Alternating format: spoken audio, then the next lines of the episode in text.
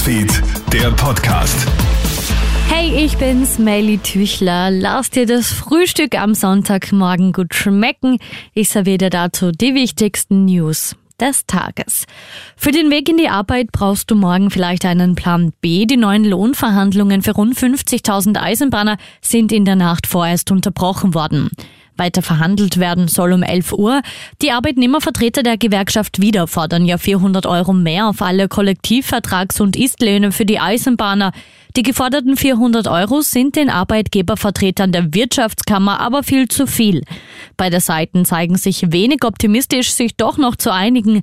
Gelingt kein Kompromiss, kommt es am Montag zu einem 24-stündigen österreichweiten Streik im Bahnverkehr. Die ÖBB haben bereits zum Umbuchen aufgerufen. Alles wird teurer, auch der Preiswucher für die Pisten Gaudi wird zur Herausforderung.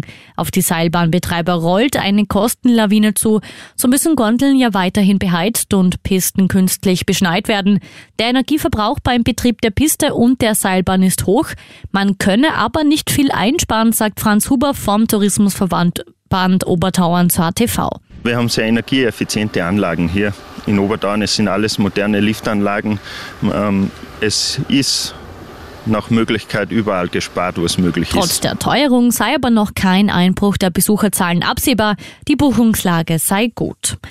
Back in Time, genau heute vor 30 Jahren ist die Wiener Hofburg in Flammen gestanden. In der Nacht auf den 27. November 1992 bricht im großen Redutensaal ein Brand aus. Der Saal wird dabei weitgehend zerstört. Drei Prozent der historischen Bausubstanz der Hofburg gehen dabei für immer verloren.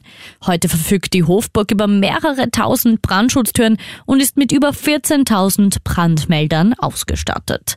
Und dann noch ab zum Sport. Ein magischer Messi bewahrt Argentinien vor dem frühen Aus.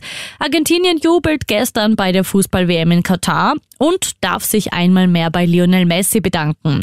Vier Tage nach der Blamage gegen Saudi-Arabien siegt Argentinien gegen ein ultradefensives Mexiko mit 2 zu 0. Lionel Messi und Zukunftshoffnung Enzo Fernandes erzielen einen Treffer. Nächster Anpfiff dann heute um 11 Uhr, da heißt es Japan gegen Costa Rica und richtig spannend wird's auch ab 20 Uhr, da heißt es Spanien gegen Deutschland. Krone Hits, Newsfeed, der Podcast.